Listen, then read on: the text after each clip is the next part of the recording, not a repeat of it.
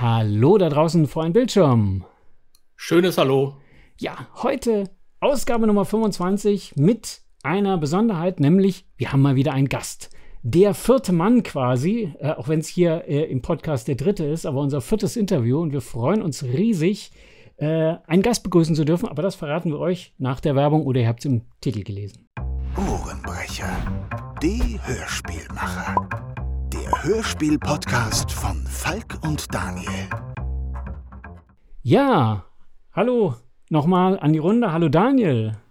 Hallo Falk. Und ein herzliches Hallo an unseren Gast. Hallo Iva. Hallo, jetzt muss ich gucken. Hallo Daniel. Hallo Falk. Ich glaube, ich war es richtig rum. War genau richtig. Per Sehr gut. Per perfekt, als hätten wir es jetzt drei Minuten lang geübt. Genau. Ja, Eva, äh, herzlich willkommen im Ohrenbrecher-Podcast. Und wir müssen noch dazu sagen, es handelt sich hierbei um unsere äh, Jubiläumsfolge. Das ist unsere 25. Folge und wir sind auch äh, fast, also sogar fast exakt ein Jahr äh, jetzt am Start. Genau. Also, In diesem Sinne fühle mich sehr geehrt. Herzlichen Dank und alles Gute zum Jubiläum. Vielen, vielen Dank. Dankeschön. 25 ist ja meine, auch einer meiner Glückszahlen, weil ich ja am 25. Oktober Geburtstag habe. Deswegen mag ich die 25 so gern. Sehr, Sehr gut. Äh, als hätten wir es gewusst. Genau. Alles, alles geplant. Alles perfekt geplant. Äh, perfekt ja. geplant. Äh, freut mich riesig, dass es geklappt hat. Ich meine, äh, Iva, dich vorzustellen, ist ja eigentlich jetzt gerade in der Hörspielszene eigentlich gar nicht nötig, aber vielleicht sollten wir trotzdem etwas dazu sagen. Ich meine, schließlich bist du, äh, was bist du alles? Du bist äh, Drehbuchautor, ähm, Regisseur, ähm, von Kurzfilmen. Äh, du hast äh, ja diverse Hörspielserien und Einzelhörspiele geschrieben. Du bist jetzt äh, erfolgreich als Romanautor eingestiegen und jetzt bist du hier. Iva, ja. was gibt es noch über dich zu wissen? Das schreibe ich noch in den Lebenslauf rein.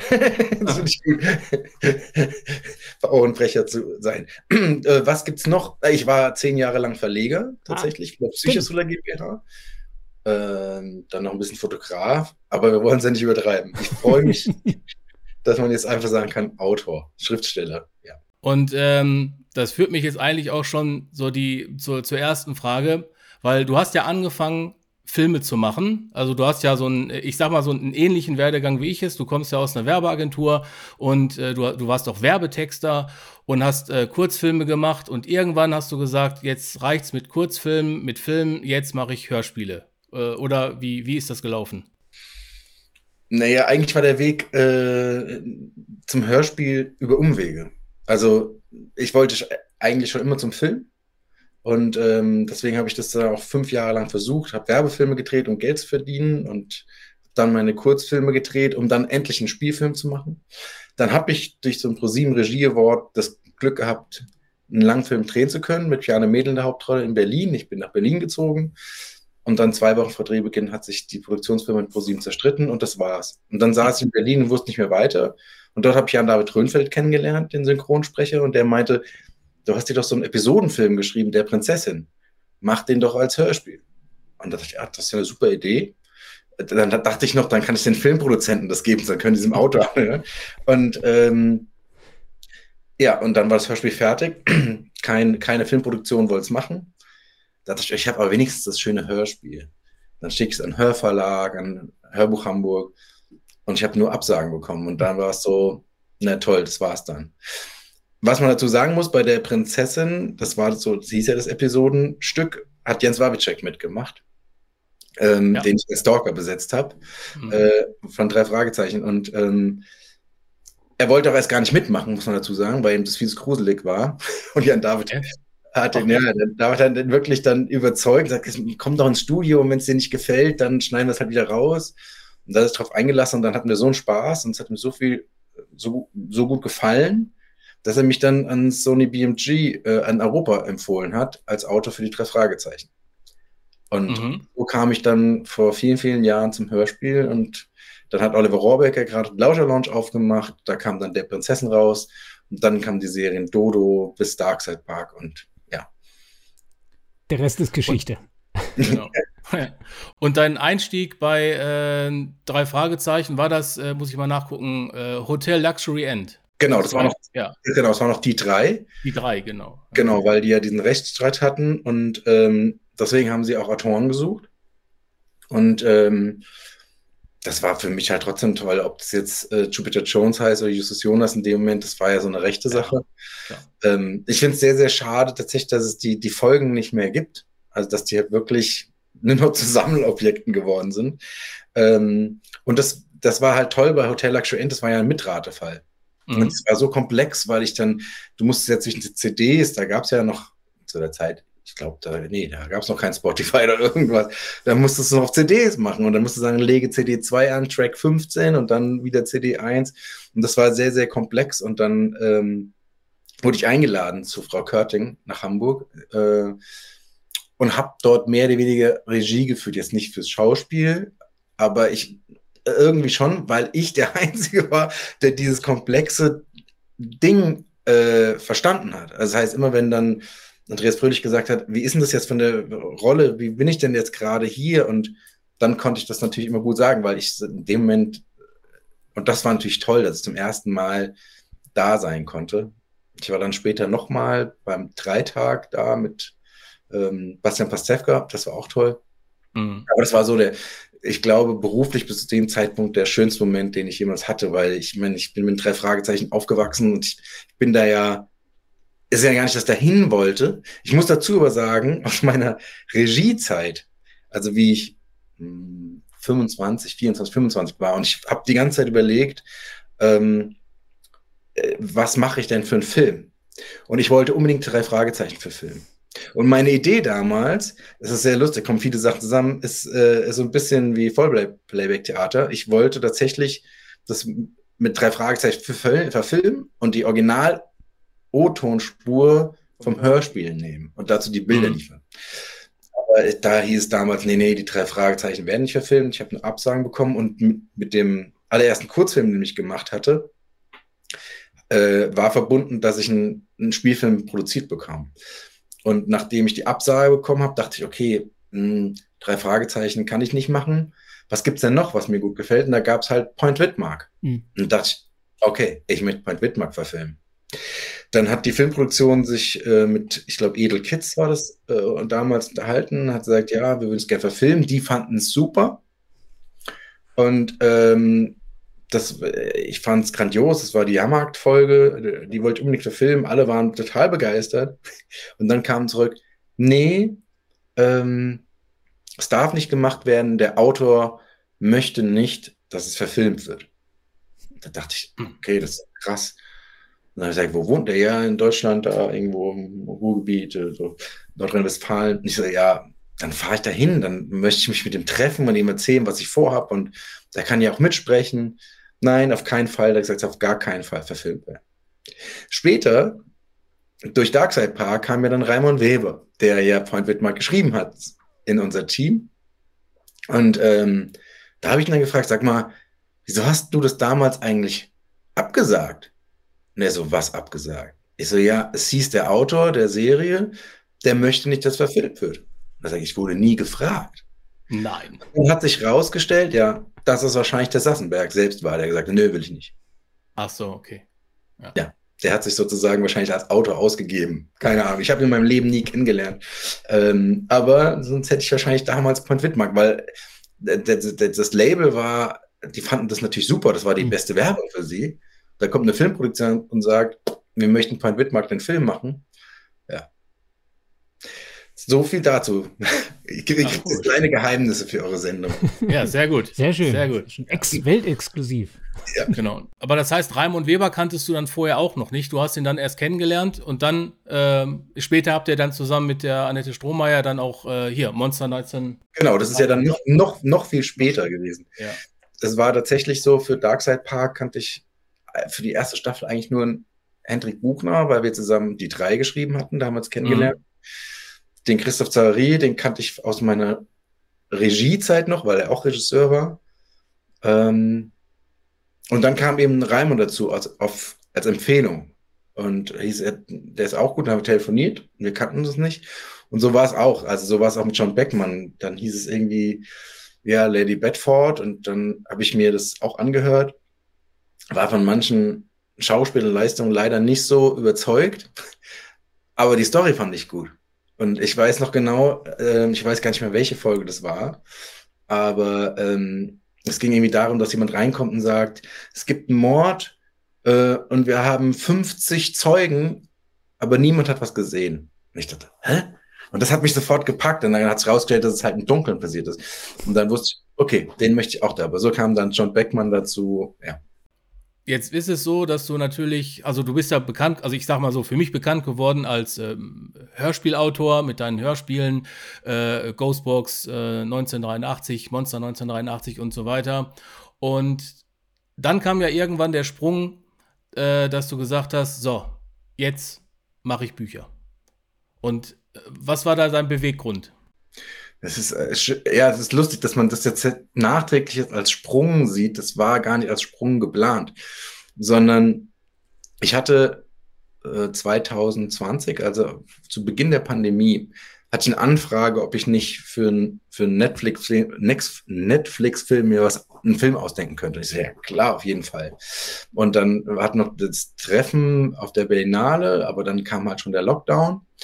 Und dann wurde nicht mehr gedreht. Und ich hatte aber schon so eine Idee im Kopf. Und ich wollte aber auch schon immer mal einen Roman schreiben, aber ich habe mir das nie zugetraut.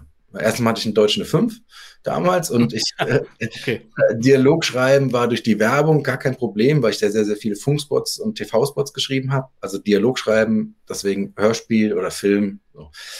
Aber plötzlich einen Roman zu schreiben, das ist mir auch schon damals, deswegen haben meine Hörspiele keine Erzähler. Hm. Weil wenn ich an so, schon mal drei Fragezeichen, so ein Erzählertext ersetze ich sieben Stunden dran. Ich weiß nicht warum. Hm. Beim Dialog fließt es einfach. Deswegen, auch da, Darkside Park, habe ich ja eine Folge geschrieben. Wenn man sich aber ganz genau anguckt, die erste Folge, die ich geschrieben habe, ist es ein Hörspiel hm. mit einer Person. Es ist Dialoge, weil das konnte ich. Und ich habe bei Darkside Park versucht, eine Folge noch eine zu schreiben, aber wirklich in Romanform. Und da habe ich halt wirklich fünf, sechs Stunden für eine Musterseite gebraucht. Und da dachte ich, okay, ey, so brauche ich nicht äh, anzufangen. Sollen die anderen die Darkside Park sagen. Ich plotte mit, wir sind das Team, aber ich schreibe keine Folge. Und so war das immer. Und ähm, trotzdem wollte ich gerne einen Roman schreiben. Ich wusste nicht, ob es gut ist. Und habe dann 2020 äh, gehört, dass Ernest Hemingway nur eine Seite am Tag geschrieben hat. Und das, da ging mir so ein Licht auf. Und ich dachte, Moment mal, wenn der nur eine Seite am Tag geschrieben hat, hm. das kann ich auch. Und wenn ich jeden Tag eine Seite schreibe, habe ich in einem Jahr 365 Seiten, Roman. Und so habe ich das dann gemacht und habe dann wirklich jeden Tag eine Seite geschrieben. Dazu kam noch, dass ähm, meine Frau schon immer mal einen Roman schreiben wollte. Und der Thomas Blum, den ihr ja auch kennt, der wollte mhm. eigentlich auch noch einen Roman schreiben. Da hat er gesagt, komm, wir machen so eine Schreib Gruppe, so eine WhatsApp wie eine Abnehmgruppe. Nur jeder schreibt seine Seite am Tag und postet rein, ich habe meine Seite 12 geschafft, meine Seite 13. Und meine Frau hat es auch in einer halben Stunde geschrieben und äh, Thomas hat es auf seinen Fahrten, wenn er rumgefahren ist, dann in der Mittagspause geschrieben. Und ich habe tatsächlich fünf Stunden für eine Seite gebraucht, weiterhin. Äh, aber so habe ich mich dann wie ganz langsam äh, vorwärts gekämpft. Aber ich wusste ja nicht genau, ist es überhaupt gut oder nicht. Und ähm, ich dachte mir immer im Hinterkopf, naja, im Notfall, das war so das, was mein Ziel war, verkaufe ich das Audible als Hörbuch. So, das war auf jeden Fall, weil, wenn es kein Verlag will, Audible, ich hoffe, die würden es als Hörbuch nehmen. Das war sozusagen mein Antrieb. Aber ich wusste wirklich nicht, ob es gut ist. Und ähm, nach einem Monat genau hatte ich 30 Seiten geschrieben. Und es sind genau die 30 Seiten, die auch in dem Buch, als das Böse kam, gen auch genauso abgedrückt worden sind, ähm, hatte ich, ich habe ja erzählt, ich war auch Verleger und ich hatte die, die weltweiten deutschen Rechte an Rosemary's Baby. Mhm. Und äh, da, dazu muss man noch sagen, die Geschichte war auch schon sehr lustig, weil ich wollte unbedingt, ähm, wie der Kindle auf den Markt kam, ich habe ja vorher mit der Psychosolar GmbH Darkside Park produziert und Hörbücher und dann kam Audible und durch das Abosystem das muss ich euch beiden nicht sagen, kam immer weniger raus und ich wusste, also da, da war ja sogar von Spotify noch nicht die Rede. Da war das schon wenig, um zu sagen, du verkaufst viel, viele Abos, aber es reicht nicht, um so ein großes Mega-Projekt zu stemmen, um äh, die ganzen äh, Autoren, Autorinnen und Sprecher und Sprecherinnen zu bezahlen. Und dann kam gerade der Kindle auf den Markt und ich dachte, ah, dann super, dann bringe ich halt E-Books raus. So. Und wollte eben äh, junge Autoren, Autoren aufbauen und alte Klassiker, die es nicht mehr gibt. Und unter anderem war es halt Rosemary's Baby, weil ich das so toll finde. Und da habe ich, äh, Jens Wawitschek hat ja, glaube ich, zu der Zeit, ich glaube auch die Hitchcock-Sachen schon die Rechte gehabt. Und den habe ich dann gefragt. Und gesagt, sag mal Jens, wie komme ich denn an so Rechte? Und der, ich habe hier jemand für dich, Charlotte Lara, die recherchiert, wo liegen die Rechte. Das hat die dann für mich gemacht. Und die kam dann, hat gesagt, ja, die Rechte, die liegen in Zürich bei Liebmann AG, bei der Agentur. Aber ich sage Ihnen gleich, also da dürfen Sie nicht anrufen und auch keine E-Mail schreiben, da müssen Sie persönlich vorbeifahren. Ich so, ich soll nach Zürich fahren, um da zu fragen. Ja, ich würde es Ihnen empfehlen. Ich dachte, okay, gut, dann mache ich das. Dann habe ich in Darmstadt Pralinen gekauft und bin mit Pralinen nach, nach Zürich gefahren. Total bescheuert, also ins Land der Schokolade Pralinen mitzunehmen. Ich wollte gerade fragen, gab es da keine? Nee, da gab es keine mehr. Wollen nach Athen tragen. Und dann habe ich die hm. Frau Ruth Weibel, die war, glaube ich, 70 oder 72, war wirklich so eine äh, Grand Dame kennengelernt und habe ihnen die Pralinen, die äh, hat sich auch sehr gefreut, glaube ich. Ähm, und dann haben wir uns unterhalten und ich glaube nach einer Stunde oder so meinte sie, sie sind so ein sympathischer, netter, äh, ehrgeiziger Verleger, sie kriegen das Gesamtwerk von Ira Levin. Also ich habe Frauen von Stepford, Sliver, Boys from Brazil, das komplette Gesamtwerk bekommen. Das war natürlich toll und das, die Rechte hatte ich sieben Jahre lang. So, äh, und genau in, also wir haben angefangen zu schreiben, ich glaube am 1. Mai und am 1. Juni, 30 Tage später, hatten wir erst 30 Seiten, alle drei geschrieben, Thomas, Nadine und ich, ähm, musste ich meine allerletzte Abrechnung zu Liebmann schicken nach Zürich und habe gesagt, danke für die letzten sieben Jahre und hier ist das letzte Geld. Ähm, war eine schöne Zeit. PS, ich schreibe gerade an meinem ersten eigenen Roman, ob Sie mal prüfen könnten, äh, ob das gut ist. Er sagt, ja, klar, gerne, schicken Sie mal zu. Ich war total aufgeregt und habe dann die 30 Seiten, die ich hatte, hingeschickt. Und nie mehr was von ihnen gehört. und das war dann sehr frustrierend. Weil man kennt ja die Geschichten, du schickst was zum Verlag oder zu einer Agentur und hörst nichts. Aber ich dachte, Moment mal, ich habe denen sieben Jahre lang Geld gegeben. Das ist ja eine andere Beziehung. Wer kennt sich ja, dass sie sich nicht melden. Aber ich war mir dann auch in dem Moment zu fein oder ich habe zu stolz, um da anzurufen, nachzufragen. Oder wahrscheinlich, weil ich auch Angst hatte, dass sie mir sagen, nee oder so. Also habe ich einfach nichts mehr gemacht, mich nicht mehr gemeldet und das Buch einfach weitergeschrieben. Letztendlich war das auch gut so, weil es hat herausgestellt, es muss, glaube ich, im Spam-Ordner gelandet sein. Das, das war der Grund. Aber ich habe mir überlegt, Angenommen, die hätten gesagt, das ist super, das ist ein toller Roman. Da hätte ich ganz anders weitergeschrieben. Mhm. Ich weiß nicht, ob das dann so geworden ist. Oder sie hätten gesagt, ja, es ist ganz nett, aber man muss noch irgendwas machen, dann wäre ich auch verunsichert. Oder sie hätten gesagt, es gefällt uns gar nicht, dann hätte ich aufgehört. So gesehen war das, das vom Schicksal gut, dass ich nichts gehört habe, weil ich habe es einfach so weitergeschrieben, wie ich es für richtig. Dann habe ich im, über Weihnachten das überarbeitet und dann im Januar nochmal geschrieben und sagt, übrigens, der Roman ist jetzt fertig. Und dann hat er sich gleich am nächsten Tag gemeldet, sagt, ich konnte die ganze Nacht nicht schlafen, ich habe es die ganze Nacht gelesen, wie wollen Sie unter Vertrag? Und das war der zweite Punkt nach den drei Fragezeichen, der größte Moment, weil Liebmann AG ist eine der ältesten Literaturagenturen. Die kommen eigentlich aus Hamburg hm. und äh, das Ehepaar musste emigrieren damals. Und der Ehemann ist nach New York gegangen und die Frau nach Zürich. Und der Ehemann hat dann die ganzen amerikanischen Autoren nach Zürich gebracht. Und so haben die eben äh, J.D. Salinger, äh, das Erbe der Anne Frank, Erich Fromm. Und ich dachte, oh mein Gott. Und sie wollen mich. Und das war für mich der Ritterschlag. Und in dem Moment, und das ist auch kein Flachs, war mir das völlig egal, ob ich einen Verlag finde oder nicht.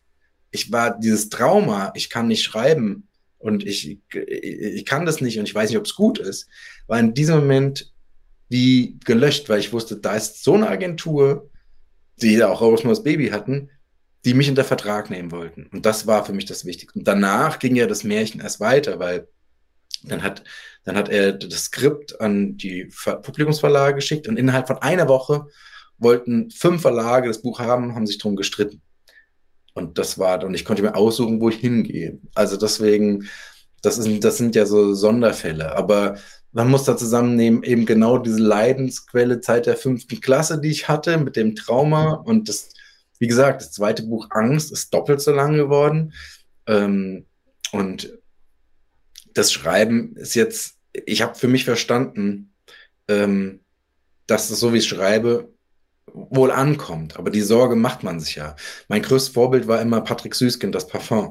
Weil ich das fand, ich fand es immer super, weil es irgendwie ein Thriller ist, aber du liest die Seiten und du riechst immer alles und ähm, er ja. schafft es wirklich durch diese Gassen ist alles so eklig und wenn da sein erstes Opfer kommt und es riecht nach Aprikosen, dann riechst du das auch.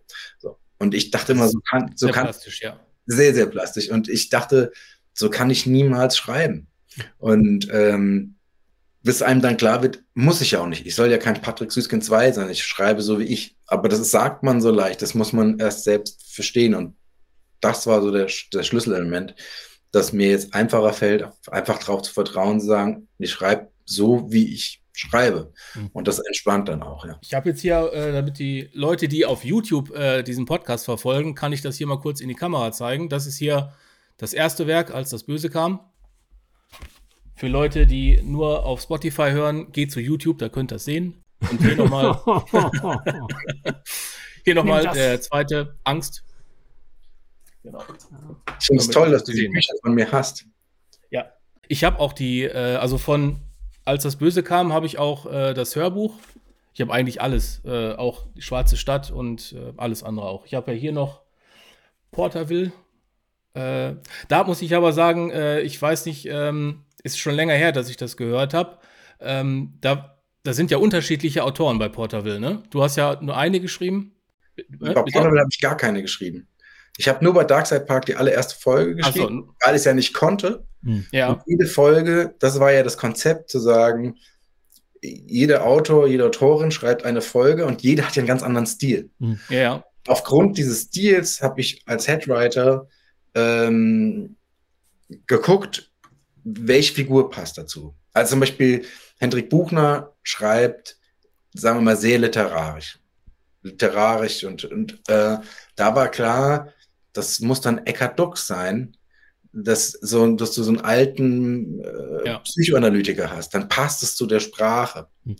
Ähm, oder er hat ja auch die Indianer, die, die, die, was war das für eine Folge? Ja, mit dem, mit, mit dem, ähm, die Folge 7 oder so. Aber ich wollte eigentlich eher von Simon X. Rost. Simon X. Rost zum Beispiel schreibt viel mehr actionlastig. Da wusste ich, der kriegt sozusagen die, die Folge mit dem Dealer. So. Und dann kannst du immer genau gucken, du suchst dir sozusagen den Schauspieler, die Schauspielerin für die Rolle. Ja. Hm. Also bei Porterville warst du dann eher so quasi so der, der äh, Marionettenspieler. das war ich auch schon bei Park. Das war ja? ich, das war ich auch schon bei Genau, haben uns immer dann getroffen in Darmstadt, dann kamen alle von ganz Deutschland weit, haben uns getroffen, immer ein komplettes Wochenende und haben dann komplett durchgeblottet.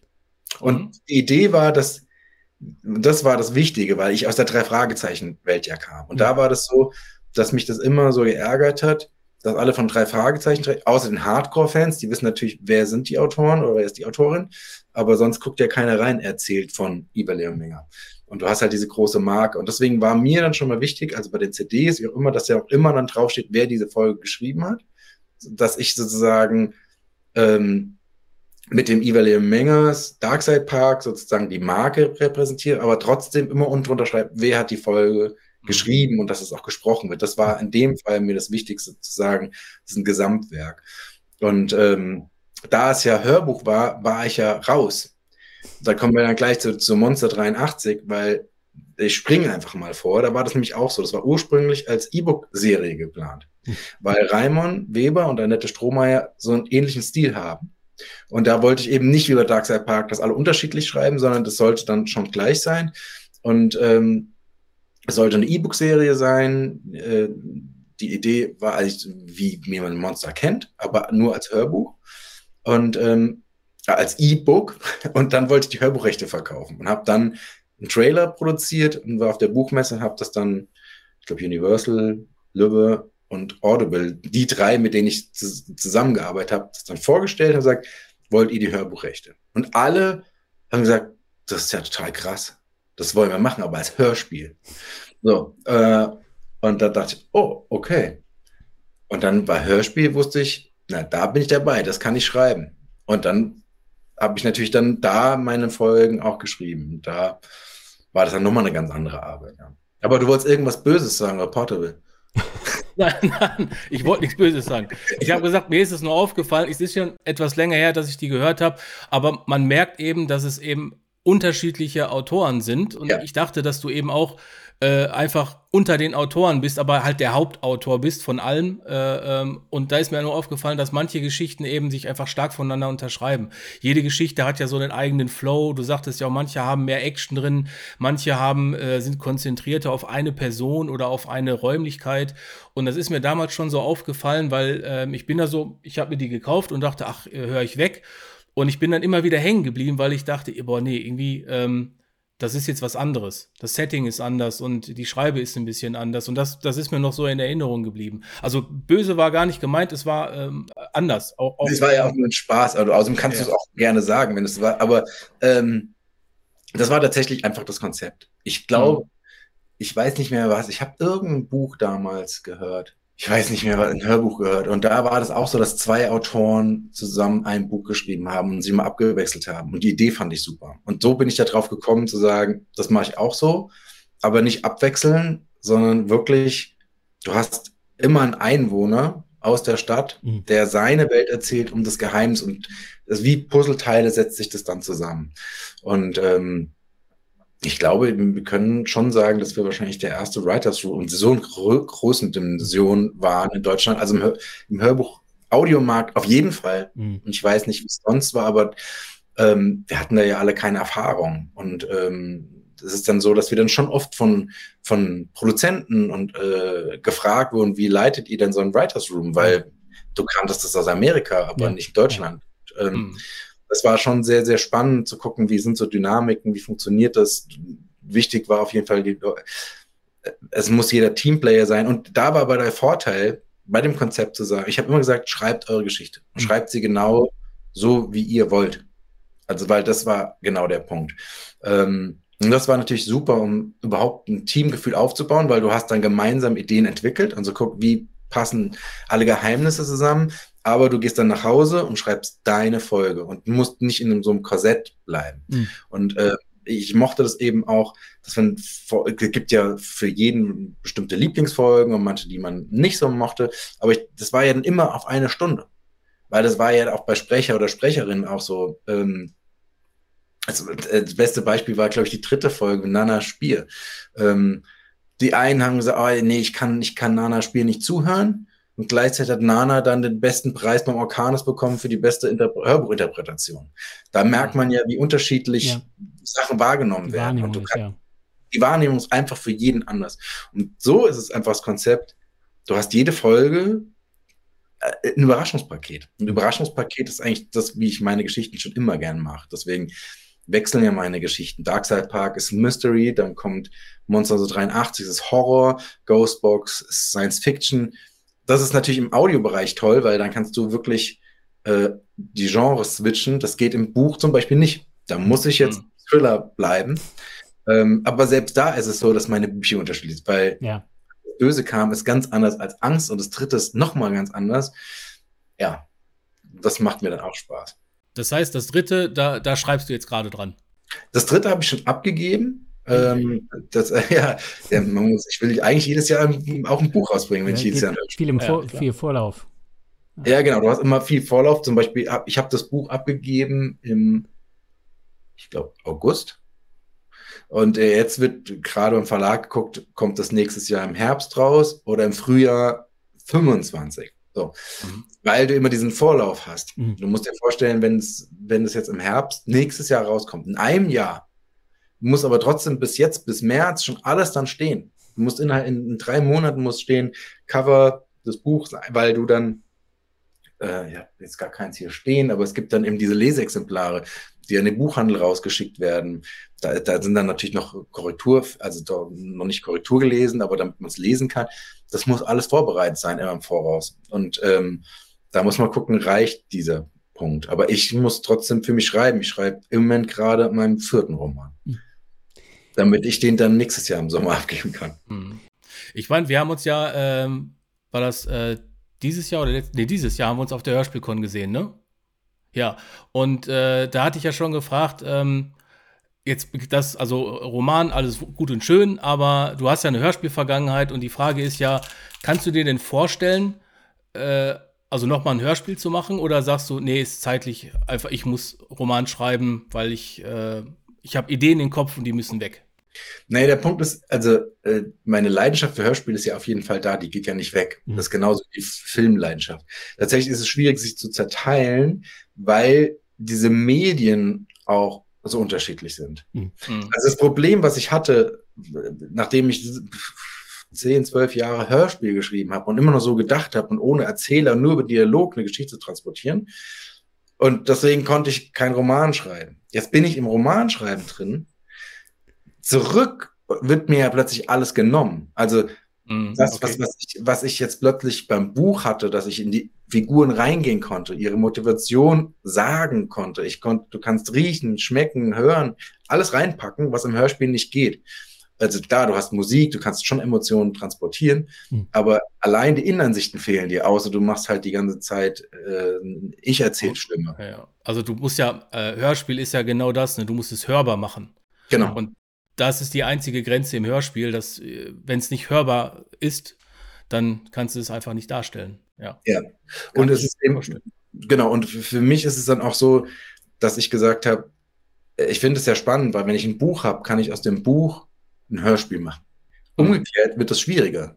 Es gibt ja, also es haben mich nur vereinzelt Leute gefragt, oh, Monster 1983 als Buch, das würde ich mir vorstellen. Mhm.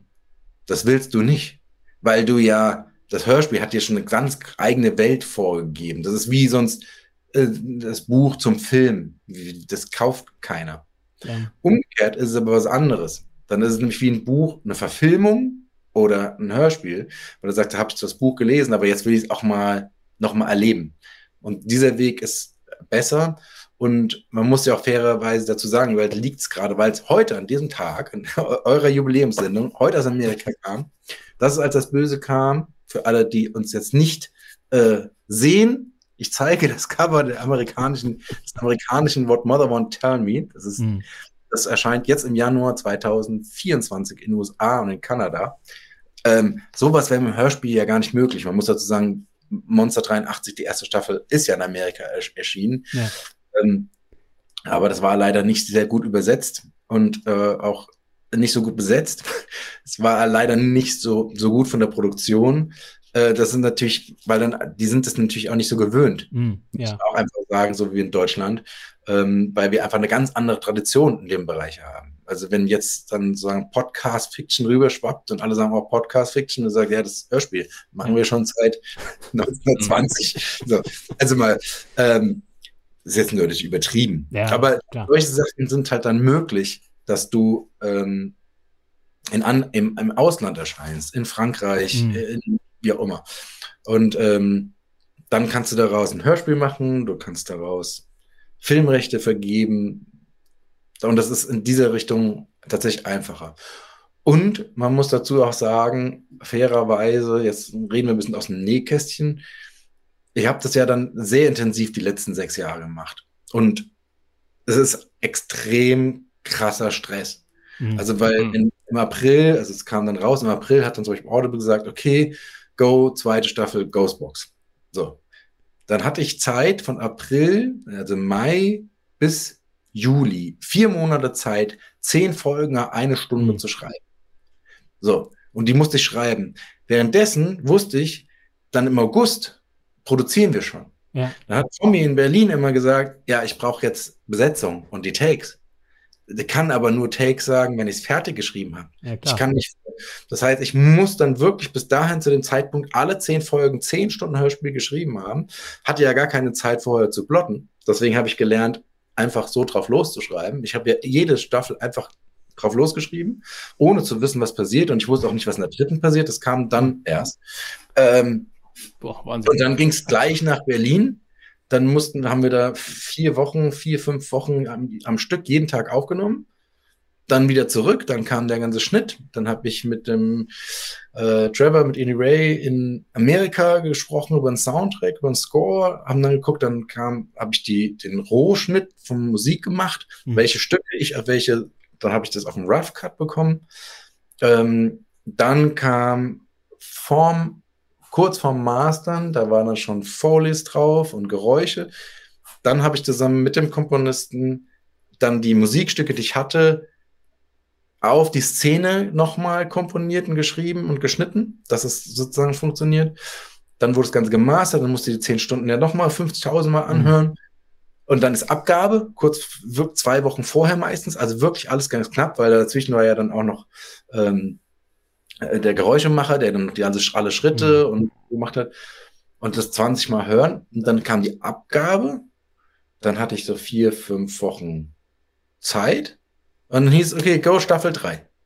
Und das machst du nicht, das machst du nicht sechs Jahre am Stück. Ja. Nee. Beim Roman ist es so, ähm, da habe ich ein Jahr Zeit, einen Roman zu schreiben. Ja. Und da kommt keiner und sagt, außer dem Verlag, der sagt, gib ab. Bitte. Aber selbst da habe ich mir diese Freiheit genommen, zu sagen, ich schreibe, also den dritten habe ich geschrieben ohne Vertrag, den vierten schreibe ich jetzt einfach ohne Vertrag, weil normalerweise ist es ja so, du schreibst 30 Seiten und ein Exposé, gehst zum Verlag und sagst, das ist mein Buch. Und dann bekommst du einen Vorschuss oder die Hälfte des Vorschusses äh, und fängst dann an zu schreiben. Aber ich, ich schreibe erst und verkaufe dann das fertige Buch, mhm. damit ich nicht diesen, äh, diesen Druck auch habe und merke, dass mir das äh, hilft. Ja. Aber ist das so, äh, weil ich musste gerade schlucken, weil der äh, Falk und ich, wir haben ja auch unterschiedliche Arten zu schreiben. Ne? Also er schreibt drauf los und ich habe ja diesen schönen Fahrplan mal entwickelt, womit man so ganz schön Geschichten planen kann. Und äh, jetzt sagst du, du hast, du schreibst auch einfach drauf los. Mhm. Also, also Ne? Ja, ja also jeder, jeder, das ist ja bei Schriftstellern und bei Autoren, Hörspiel äh, gleich. Zum Beispiel, wer genauso arbeitet wie du, ist Raimund Weber. Raimund Weber Ach, setzt sich ja. hin, der plottet alles, jedes Kapitel, jene Szene durch. Und dann das ist dann sein Treatment 70, 80 Seiten. Und mhm. dann kann er es einfach schreiben. Das habe ich, das haben wir damals bei Monster auch gemacht, weil das musst du ja machen im Team. Im Team ist es dann einfacher zu koordinieren, ja. Genau. Bei Ghostbox hatte ich nur ein grobes Exposé geschrieben, wie ich, weil das wollte Audible haben. Bei der zweiten, dritten Staffel habe ich gar kein Exposé mehr geschrieben. Da war ja auch gar keine Zeit. Ja. Ähm, und da war ja auch der Vorteil, dass sie mir so vertraut haben, weil die anderen Produktionen gut waren und die ja so viel gemacht haben, dass ja. sie gesagt haben, okay, der Iva soll machen. Ja, genau, wir kümmern uns um die anderen. Was natürlich auch eine riesen Herausforderung ist, weil es hat ja keiner gelesen und keiner äh, gehört und äh, und dann weißt du nicht, ist das gut oder nicht. Deswegen habe ich immer, wenn es dann rauskam, war ich so nervös. Einen Tag später habe ich bei Audible jeden Tag refresh die Seite gemacht, gibt's Rezensionen, kommt's gut an.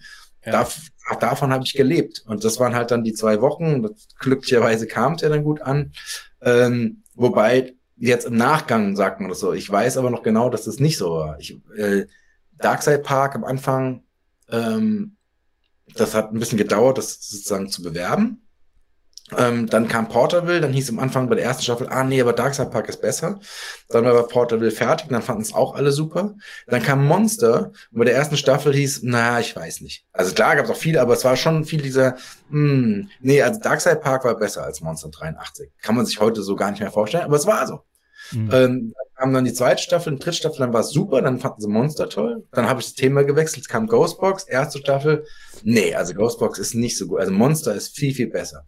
Und dann erst bei der ja. dritten war es dann gut. Dann kam mein Roman raus als Hörbuch und sagt, nee, das ist aber nicht so gut wie, äh, wie die anderen Sachen. Also das ist es tatsächlich, dass es bei mir schwierig ist. Aber mir ist natürlich auch klar, warum. Weil ich ja natürlich selbst immer überrasche und immer gerne ein anderes Thema mache. Ich mhm. mochte schon immer Michael Crichton, dass er irgendwie so eine Science-Fiction-Geschichte macht, äh, äh, Vergangenheit oder Jurassic Park äh, oder eine Piratengeschichte. Aber er hat es immer so erzählt, dass ich Spaß dabei hatte. Ja. Das ist natürlich ein ganz anderes Konzept, zum Beispiel, äh, Konzept wie zum Beispiel Sebastian Fitzek, wo du genau weißt, was dich ganz genau erwartet.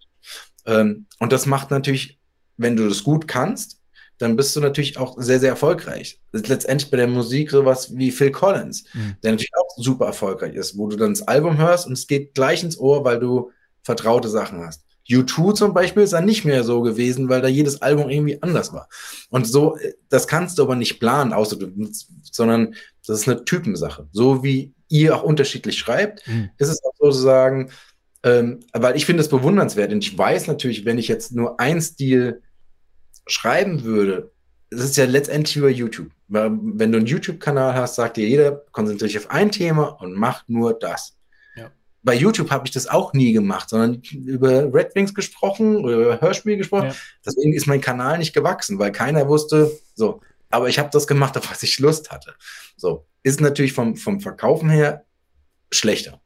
Aber, ähm, oder es, sagen wir mal so, es dauert länger. Und du holst natürlich dann deine Leserschaft oder deine Hörerschaft ab, die das zu schätzen wissen, zu sagen, ich finde ich lasse mich überraschen, was kommt. Aber ähm, für mich ist dann, ich langweile mich dann. Deswegen habe meine, meine magische Zahl, auch außer der 25, ist die drei. Ich, ma ich mache alles gern drei. Drei Staffeln, drei Teile, drei Akte. Das ist, ich kann dir nicht sagen, warum. Ähm, es war bei Darkside Park schon so, dann Portable drei Staffeln, Monster, Ghostbox. Und bei Ghostbox habe ich noch am Anfang bei der zweiten Staffel gesagt, boah, ich hätte mal Lust, so fünf Staffeln Ghostbox zu machen. Mhm. Und er hat auch mit Audible drüber gesprochen und gesagt, klar, können wir gerne machen, weil die finden es natürlich auch super, weil nur so eine Serie länger. Nach dem Ende der zweite, nach der, nach, nachdem ich die zweite Staffel geschrieben habe, ich wusste, ich habe noch die dritte, wusste ich, ich schreibe keine vierte und keine fünfte.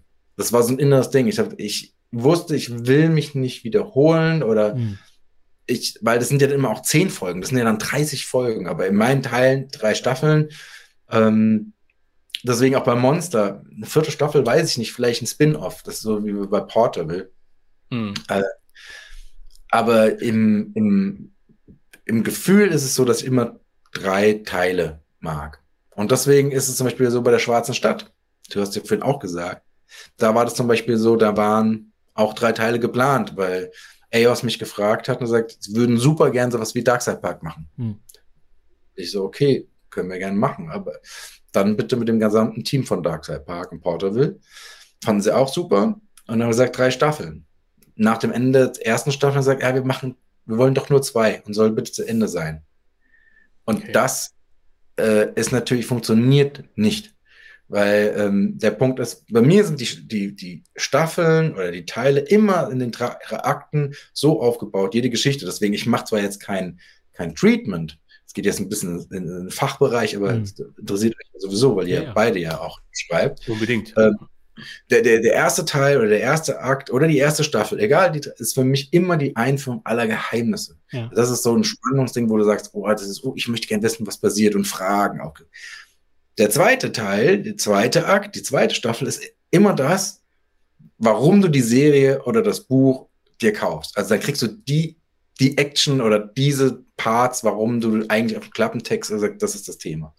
Und der dritte Akt ist dann immer der Showdown. Über drei Staffeln, äh, über die dritte, komplette dritte Staffel oder das dritte Teil. Und das, daran halte ich mich immer. Und wie gesagt, bei der Schwarzen Stadt war es so, dann hieß plötzlich, nee, wir machen nur zwei. Und wenn du dann so anfängst zu planen, sagst, ich mache in der ersten Staffel alle Geheimnisse auf. Ich habe ja dann noch 20 Folgen, um das zusammenzuführen und das ist spannend. Und dir nimmt einfach jemand ein Drittel weg. Ja. Und sagt, du sollst das zu Ende führen. Und dazu kam dann auch noch, dass dann gesagt wurde, wir hätten auch gerne diesen Strang soll erzählt werden. Also es wurden, das war kein, leider keine schöne Erfahrung in dem Fall. Mhm. Äh, fürs, für uns, fürs gesamte Team. Aber wir haben dann gesagt, okay, dann erzählen wir es, weil wir ganz offen lassen, ist auch blöd, mhm. aber das werde ich nie mehr in meinem Leben machen. Und da, das waren halt zwei Staffeln.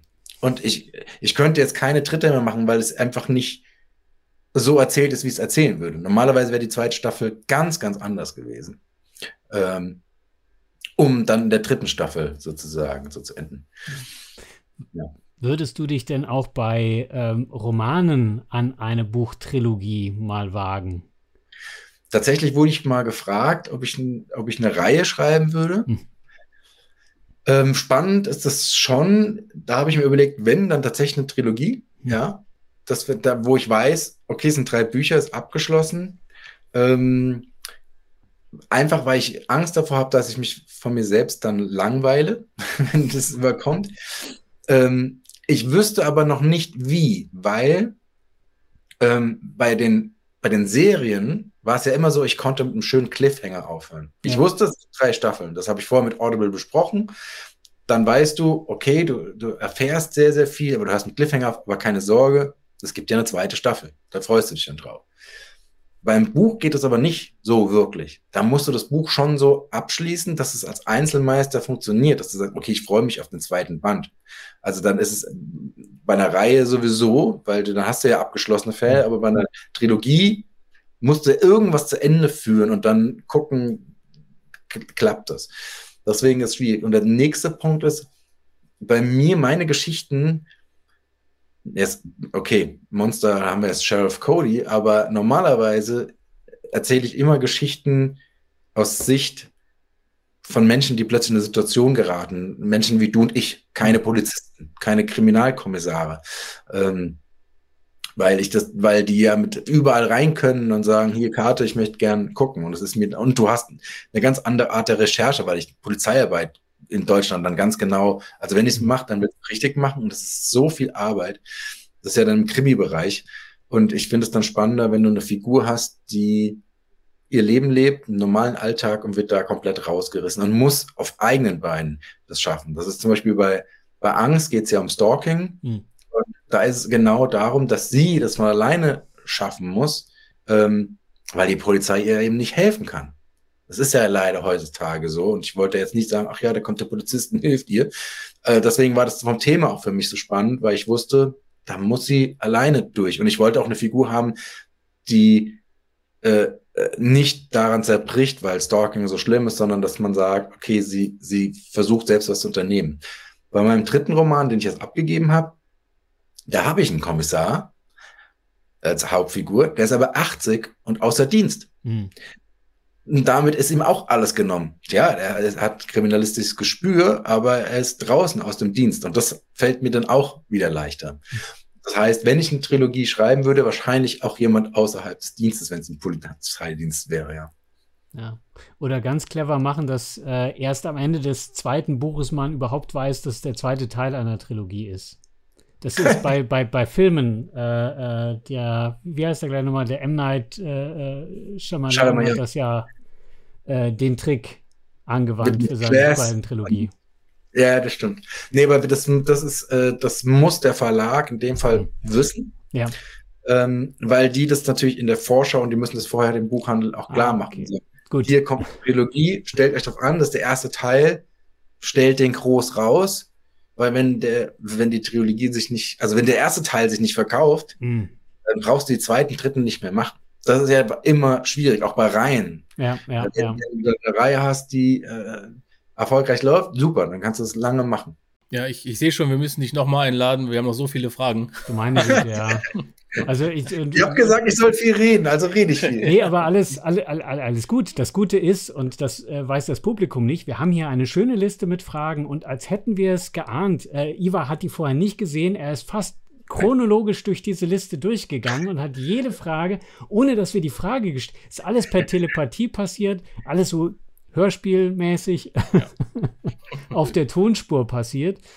Und äh, das war super, super spannend. Ich glaube, äh, ein, eine, eine Geschichte äh, vielleicht noch äh, zum Abschluss, wenn du noch zwei Minuten hast, ist natürlich die, die Stunt-Geschichte mit der goldenen Schallplatte, was ja natürlich super spannend, äh, auch über die äh, sozialen Medien schön verfolgbar war, aber natürlich auch toll für die Reihe.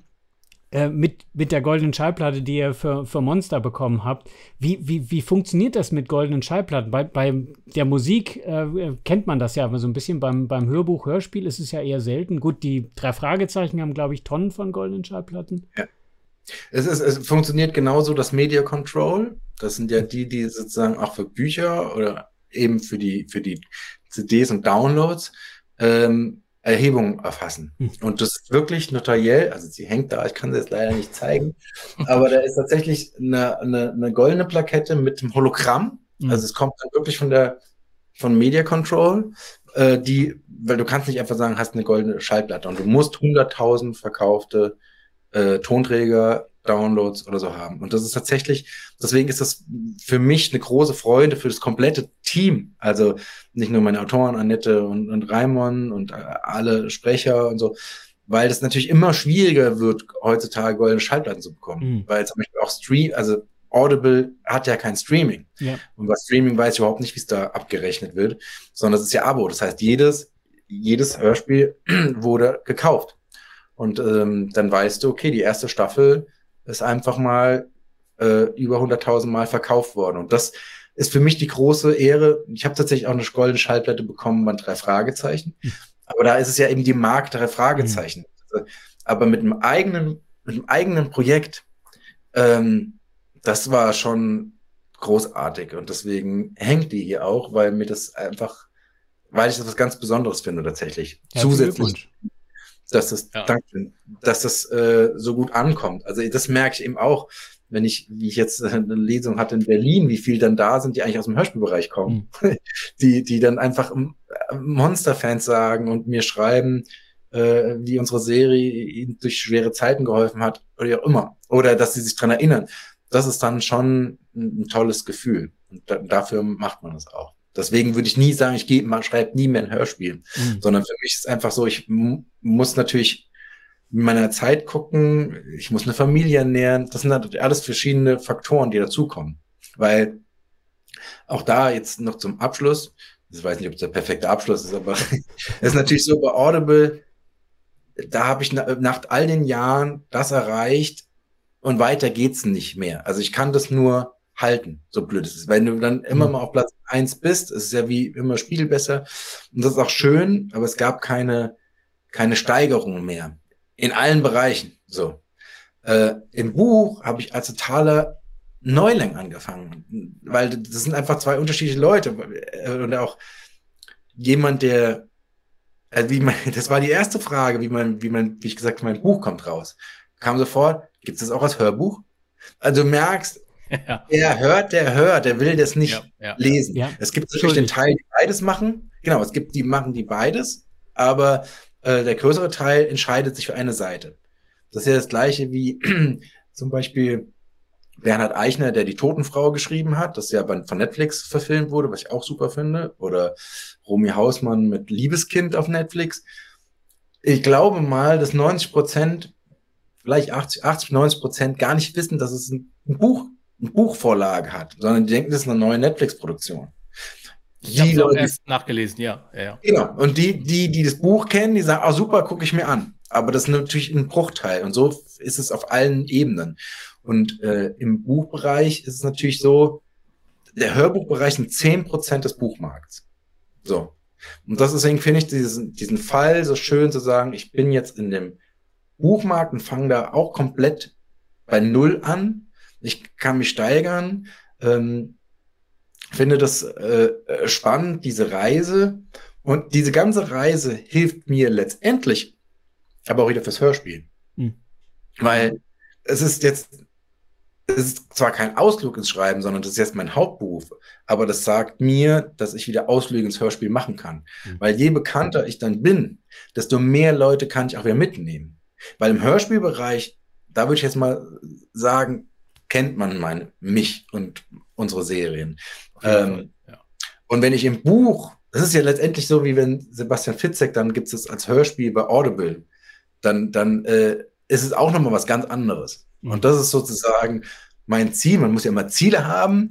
Und ich glaube nicht, dass ich jemals an Sebastian Fitzek rankomme, aber so, in, so da oben. Ich sage immer, es ist so wie beim Fußballspielen, Bundesliga. Und ich bin so wie die Lilien aus Darmstadt, wo ich herkomme ich habe jetzt das Glück, irgendwie in die erste Bundesliga zu kommen, aber muss gucken, dass ich überhaupt mal da drin bleibe.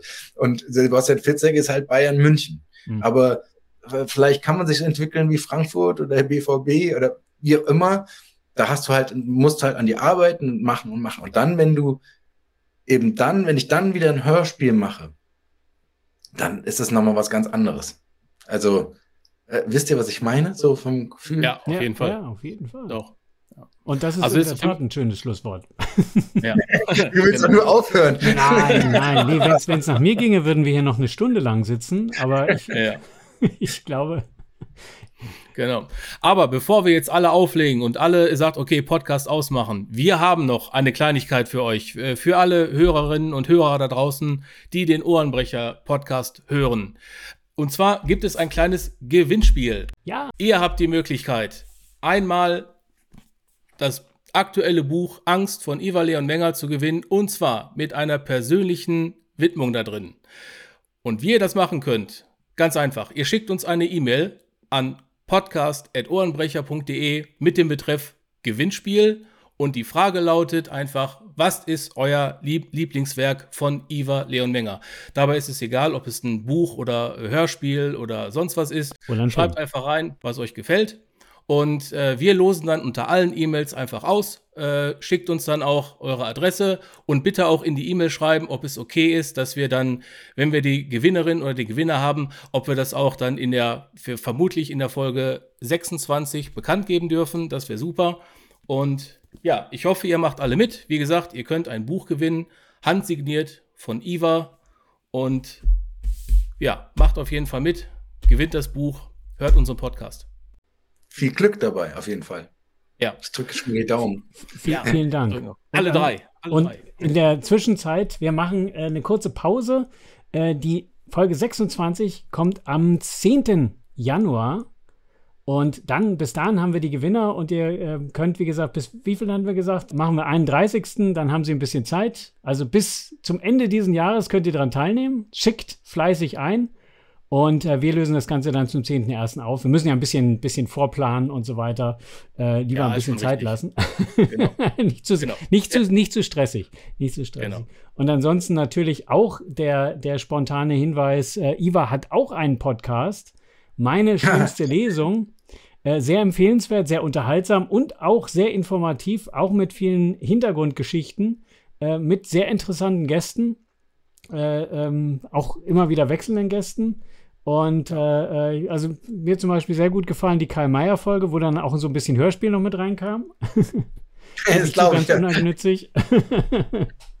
Aber immer wieder auch ganz überraschend und immer wieder anders. Deswegen auch das sehr empfohlen. Verlinken wir natürlich alles hier in unseren äh, Show Notes. Und, sehr nett, das freut mich, danke. Lieber Iva, ja. vielen, vielen Dank, dass du äh, unsere 25. Ausgabe jetzt, äh, glaube ich, zur längsten Ausgabe gemacht hast, die wir bisher gemacht haben. Soll ja auch was Besonderes sein. Ist definitiv was Besonderes. Extra large quasi. ich kann noch zehn Minuten dranhängen. Nein. Lieber Daniel, lieber Falk, wir sind doch nicht Fragen, wetten das. Wir sind doch nicht wetten das. Glaub mir, genau, der Helikopter kommt gleich. Ähm, Vielen, vielen Dank für die Einladung. Es war wirklich eine Ehre, bei eurer Jubiläumsfolge zu Gast zu sein. Das war mir nicht bewusst.